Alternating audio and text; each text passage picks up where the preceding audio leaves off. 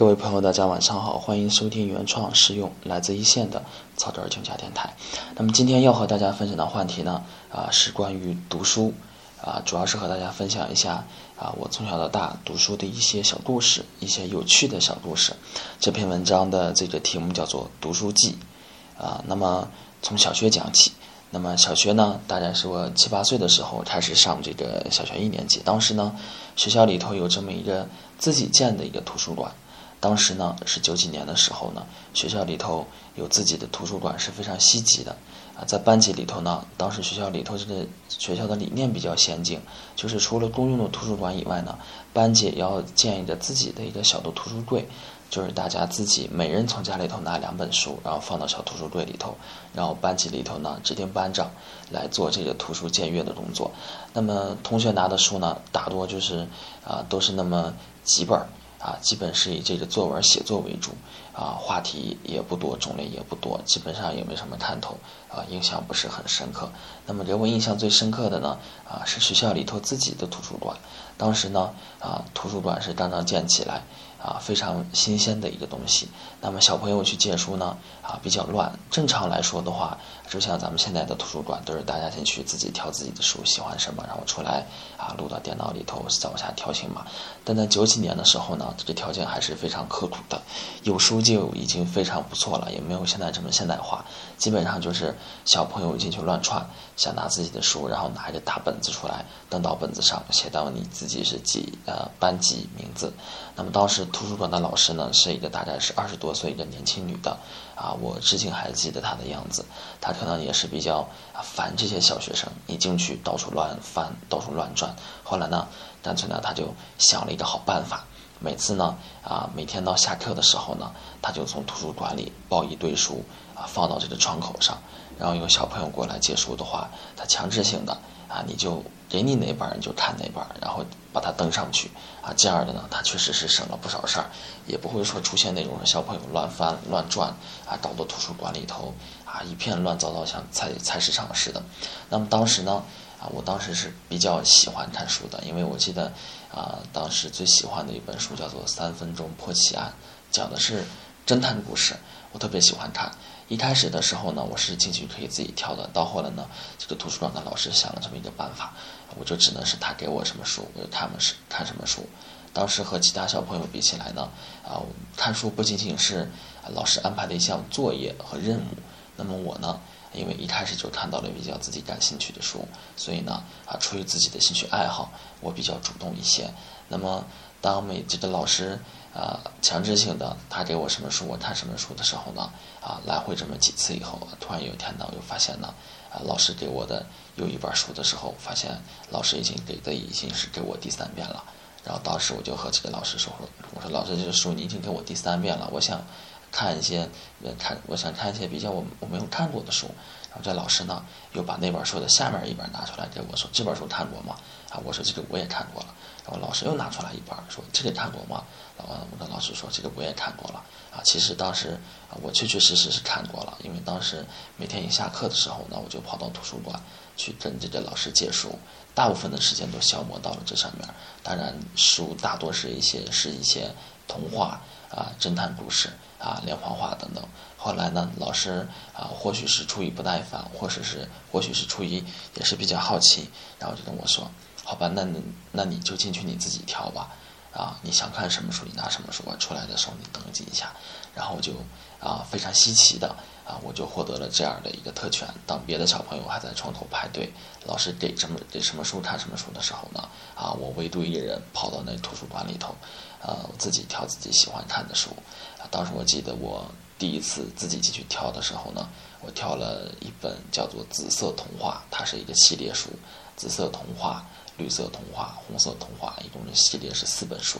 然后我拿了这一系列的书，然后当时是觉得特别特别的美好。当时那图书馆的面积也不是很大啊，现在回想起来，它也也可能也就是一二十平米的面积，可能藏书呢也就是几百本。那么当时呢，在整个小学那么啊三到五年级的时候呢，那么几年呢，我基本上就是每天下课啊，基本到图书馆去借书，然后拿到。啊，家里头去看，基本就是这样过来的啊。甚至在很长的一段时间里头，那么大概是在我啊，高中以前呢，啊，我学到的很多课外的知识呢，都是小学那几年所积累下来的，都是小学那几年所积累下来的。那么小学毕业以后呢，又马上又升到了初中，啊，小学图书馆那些书呢，已经基本就不能看了，以动画为主。那个时候呢，也比较流行这个武侠小说，因为也也已经到了那个年纪了，啊，咱们不谈啊小儿科的童话了，咱们谈童年成年人的童话，就是武侠小说。当时是啊，家里头的亲戚呢，从这个我们那里有一个市图书馆，那里头花二十五块钱可以办个图书证，然后一年可以免费借。呃，借最多是啊二十五本书，然后同时最多是四本，是这样的。当时这这个姐姐呢，给我借了一本啊《天龙八部》，金庸金庸先生写的小说。啊，那时候呢，其实初中的时候呢，大概是初一，初一五年级到初一，其实啊识字不是很多，再加上金庸先生写的小说呢是。中文又带一些文言文，无论是从识字上呢，还是对他这个语句的逻辑理解上呢，还是非常困难的。但是呢，啊，我对其中的配图是非常感兴趣的，啊，想象着啊，这个配图，乔峰也好，啊，还有后来看完《天龙八部》，又看了这个《神神雕侠侣》，看完《神雕侠侣》呢，又看了《鹿鼎记》，然后又看了古龙先生写的这个《飘香剑雨》，等等等等。我记得当时特别着迷，然后是彻夜的看。有时候啊，看完电视以后，自己一个人躺在床上啊，把灯打开还要看。然后我这个我爸自己过来把灯关了以后，我还要悄悄打开。啊，当时我家亲戚特别的欣慰，说这小孩从小就这么爱学习。当然他们也不知道这《天龙八部》是讲什么的，啊，以为就是普通的文化书。啊，他们如果知道这是一一本闲书的话，那肯定啊不会像当年那样说那么称赞我了。然后就是那么五年级到初中那么几年呢，基本就是古龙啊和金庸先生的武侠小说啊陪伴我度过。这期间呢啊还看过这个啊凡尔纳先生写的这个就古代法国作家叫儒勒凡尔纳，这作家的名字我到现在都还能记得清啊写的那么啊系列的科幻小说啊包括这个环游地球八十天、地心游记啊金银岛等等等等。当时我就认为他写的科幻小说，还有这个福尔摩斯，啊，柯南道尔写的福尔摩斯，把整个系列都看了。我认为他们这个，呃，甚至在三五年之内呢，我一直都认为他们所给我构建的以这个啊科幻的、虚幻的以及武侠的这一系列的书呢，对我影响是特别大的，啊，特别是沉浸在他们虚构的这个武侠世界里，或者是科幻世界里。啊，我觉得是非常有助于我这个啊想象力的发展的。那么后来呢，又到了高中，高中的学习任务比较紧张一些，可能没有那么多时间去看书了。这个我啊自己也深深的感觉到了。但是比起班上那些其他啊比较有文采的同学呢，我感觉到了和他们的差距。而且我自己一直自诩为呢，呃，在。呃，文化知识上，尤其是课外知识上呢，我一直是对自己要求比较高的。尤其是高中以前，我认为我自己知道的都比别人多，看的东西都比较比别人多。上了高中以后是也是重点同学嘛，啊，有的同学有文采，啊，一写文章洋洋洒洒几千字，啊，真能写出来，我就觉得我和他们差强很多，啊，中外名著都差强很多。所以那个时候呢，在高二的时候学习最紧张的时候呢，我给自己制定一个计划，叫做啊名著阅读计划，就是挑那些啊在我们啊课讲课过程当中呢老师提到的，以及我看的那些杂志上所提到的这些中外名著，我说我要固定的啊，当时把这些书看一下，以期提高我的写作能力。其实写作能力呢，那是对外宣称的，更多的呢是想满足一下我自己的自信心和虚荣心。啊，好和别人有这个谈资。那么，比起小学和初中是完全出于兴趣和好奇心的阅读呢，高中呢，其实就开始带有一点目的性了，带有一点目的性了。就是说我看书的目的就是为了看，我就是为了证明啊，我自己看过啊，向别人证明我自己知道这些。那么，算是目的性很强的一个啊计划性的去看书啊，但是那个时候呢。用了大概也就半年多的时间呢，基本就是说一星期看一本，啊，也看了不少书，也看了不少书，所以现在呢，啊，从那个时候起我就开始爱定计划了。那个时候我印象最深的是，啊，有什么书看什么书嘛，图书馆里头哪些书高大上，我就看什么书。我记得跟老师借过一本叫做《爱因斯坦传》的，然后我跟老师去扫这条形码的时候，老师还跟我说，啊，还有人看这书呢，现在，啊，我当时呵呵一笑。然后还有一个呢，我是当时是看到了这个。好像，这个国外的一个名著叫《十日谈》，这个作者好像叫朴家秋啊，是不是这么一啊？这样这样读不知道了。但是《十日谈》啊，基本上就是说我在上课的间隙，就是老师讲课中间课间休息呢，我拿出来赶紧恶补一下，要不就是晚上回去啊，呃，洗漱洗完脚以后，赶紧在这个床上躺着看着一二十分钟。当时是主要是在课堂上看这个《十日谈》了，里头描写的内容呢，都是一些啊成人的内容。啊当时老师在课上，啊，课间休息，我在课下看这个书，看的是可以说是看得脸红心跳，啊，第一次接触这些。那么后来呢，啊，高中的时候呢，哎，非常荣幸的，啊，接触到了这个，呃，杰杰克伦敦啊写的这些像海浪，啊，还有这些，呃，类似这些的书，还看了这个，呃，这个麦田里的守望者。麦田里的守望者，就类似这些比较偏青春方面的书吧，啊，然后当时别人都说这个书啊挺不错，因为当时啊也比较流行，郭敬明和韩寒也谈到了这本书，我就确实去看了一下。还有什么不想长大的什么彼得，我也想打算看一下，但是看着说实话真没有感觉，我也不知道他到底在讲什么。包括麦田里的守望者，到现在我都不知道他是讲了一个什么故事，为什么就那么颓废呢？为什么就那么伤感呢？啊，我也不知道。然后高中的时候呢，我认为看了一个最有价值的书呢，就那个读书计划里头，就是看了余华先生的啊写的那一系列的小说，包括这个啊活着啊徐三观的卖血记，徐三观卖血记，还有在细雨里的呐喊。然后同时又看了他后来上大学的时候，接着余热看了他写的兄弟。那个时候他啊写的这个故事呢，是让我真真切切的能感受到作者的一些。情感在里头，包括他的，包括他的一些一些写作的手法啊，我称之为手法，也运用到了我高中的一个作文练习里头，我也在刻意的模仿。这是高中的时候对我影响比较大的这本书。那么等上了大学以后呢，那么也其实小学和初中的这种好奇心呢，啊，兴趣呢，其实也没有那么浓烈了。高中时候的功利性的阅读呢。啊，也基本不存在了，因为也没有高考的压力了。咱们就是大学的时候，基本就是你喜欢看什么书就去看什么书。我记得高中毕业的时候呢，我也想到了，说啊，有意识的把那些比较太幼稚的书啊，比如说武侠那些，咱们也不看了；太过于青春的书，咱们也不看了；太过于偏的书，西方那些名著，咱们也不看了。我当时是呃去书店呢，自己花了十六块钱，当时。刚刚毕业，十六块钱是家里头给的零花钱，买了一本书，呃，书的名字我不记得了，是蓝色的，它是一个偏成功学方面的书，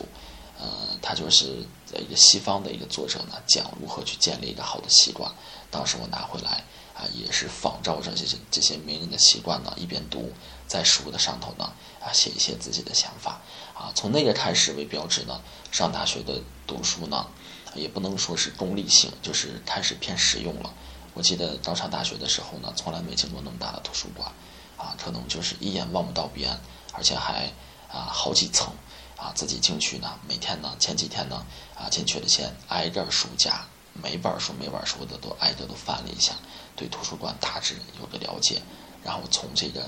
我记得当时图书分类法有 A 这个 A B C D，啊，我记得我自己大学的专业是学法律。法律是排到 D 里头的，然后法律和政治是排到里头的。A 呢是宗教、哲学和心理学。那我说就好吧，那就从 A 开始看吧。然后感兴趣的书多翻了，也不感兴趣的书呢就啊就简单翻一下，一直从 A 翻到了最后，一直把整个图书馆的书基本就简单的涉猎了一下。当时我啊甚至都达到了一种什么地步呢？我们学校的图书馆藏书是。啊，在整个内蒙地区呢，也算是排到首位的。大概那图书馆藏书大概是，嗯，四万册左右。我可以就是说，如果我同学说啊，他想要看什么书的话，我可以很明白的告诉他说，你这本书啊，到那图书馆啊，到那呃第几书架，第几层，从左往右或者从右往往左数，大概是在多少本。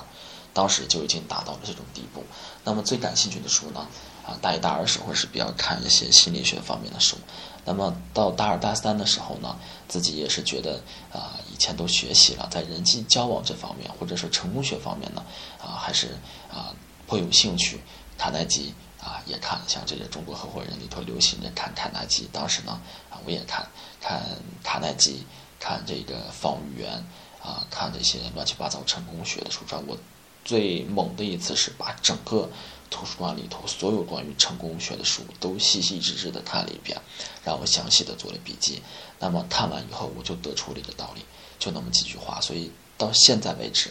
成功学方面的书啊，我仍旧不看，仍旧不看。因为发现我就是那么几句话，翻来覆去的讲，翻来覆去的讲，就是讲坚持，讲奋斗啊，讲你要啊，你要对自己狠一点。